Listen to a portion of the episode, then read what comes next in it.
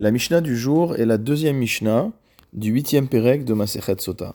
Dans la Mishnah précédente, nous avions vu que lorsque le peuple d'Israël se rendait en guerre, qu'il s'agisse d'une guerre de conquête des d'Israël, d'une Milchemet Mitzvah, ou d'une guerre de Reshut, une guerre facultative, une guerre d'expansion territoriale par exemple, il y avait un Kohen, qu'on appelait le Kohen Mashuach Milchama, le Kohen Motamo Ouin pour la guerre, qui s'adressait au peuple, qui s'adressait aux soldats, avec des paroles d'encouragement. Dans notre Mishnah, nous allons voir la suite de ce cérémonial, où cette fois-ci, ce sont les Shotrim qui vont s'adresser au peuple. Vedibru à Shotrim Elaam les morts. Les Shotrim s'adresseront au peuple en ces termes. Shotrim, ce sont, on dirait en français, des policiers aujourd'hui. La Bible du rabbinat traduit les préposés. Alors ils s'adresseront au peuple en ces termes. Miha ish asher bana Qui est l'homme qui a construit une nouvelle maison Velo chanacho. Et ne l'a pas encore inaugurée. Alors celui-ci, yeler veyashov les. Qu'il parte, qu'il rentre chez lui. Vegomer, etc. Nous sommes toujours dans le 20e chapitre de Devarim. Echad habone bait ateven. Qu'il s'agisse d'une personne qui a construit une grange pour entreposer de la paille. Bet abakar, ou alors une grange pour faire habiter ses bovins. Bet etzim, un lieu de stockage pour son bois.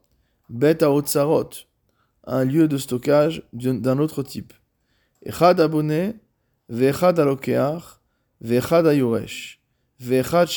matana.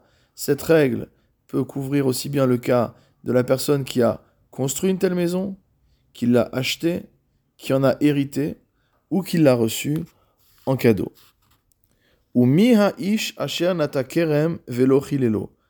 Le deuxième cas, les chotrim diront qui est la personne qui a planté une vigne et n'a pas eu le temps d'en profiter? Alors de la même manière, la Mishnah nous dit Echad akerem que ce cas concerne aussi bien la personne qui a véritablement planté une vigne, Vechad chamisha ilane ma'achal, ou quelqu'un qui aura planté cinq arbres fruitiers, va filu mechameshet minin, même s'il il s'agit de cinq arbres de cinq espèces différentes.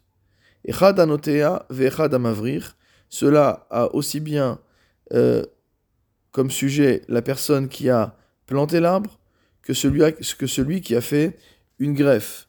Vechad amarkiv, Markiv, c'est celui véritablement qui fait une greffe. Mavrir, c'est celui qui tord l'arbre pour le planter dans le sol, et de manière à ce que euh, pousse un nouvel arbre à l'endroit où il a enfoncé la branche du premier arbre. Donc ça, c'est Mavrir. Et le deuxième, c'est Markiv, celui qui fait une greffe. Vechad alokear, celui qui achète un arbre. Vechad ayoresh, qui en hérite. Vechad shnitanlo matana, ou qui a reçu un arbre en cadeau. Dans tous ces cas-là, on pourra appliquer la règle euh, qui est prescrite par les chotrim, à savoir que celui qui n'a pas eu le temps de profiter, d'inaugurer, etc., pourra rentrer chez lui. Ou erasisha. Le troisième cas, c'est le cas d'un homme qui aurait euh, remis des kiddushin à une femme, mais qui n'a pas encore eu le temps de l'épouser véritablement. Alors cela concerne, nous dit Mishnah, aussi bien celui qui se fiance, entre guillemets, mais en vérité qui remet les kiddushin à une betula, à une jeune fille vierge, almana. Cela concerne également une personne qui remet des kiddushin à une almana, c'est-à-dire une femme qui a soit été veuve, c'est le sens littéral de almana, mais ça couvre également alariquement le cas d'une divorcée. Afilu shomeret yabam, ou même une shomeret yabam.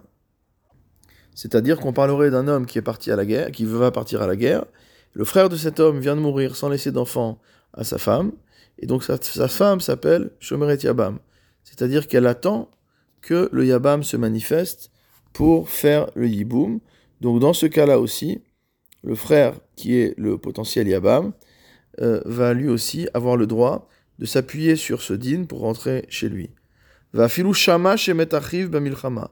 Et même s'il a simplement entendu que son frère est mort à la guerre, Choser ou Balo, il peut revenir chez lui. Kol elu shom'im divrei Kohen, milchama vechozrim. Tout cela, quand ils entendent les paroles du Kohen et qu'ils sont à la guerre, ils peuvent revenir. Ou mesapkin ma'im umtakenim et mais ils ne vont pas être totalement libérés de leurs devoirs. Ils, ne font pas de devoirs militaires, mais ils vont faire une sorte de service civil, c'est-à-dire qu'ils vont assurer la logistique arrière de l'armée en fournissant de l'eau, en fournissant de la nourriture et en arrangeant les routes, en s'occupant du génie civil pour les armées. Nous voyons donc que l'interprétation du texte de la Torah, qui est fait par la Mishnah, est extrêmement large, et il y a beaucoup plus de cas qu'on aurait imaginé, qui ont la capacité de rentrer chez eux et de ne pas partir à la guerre.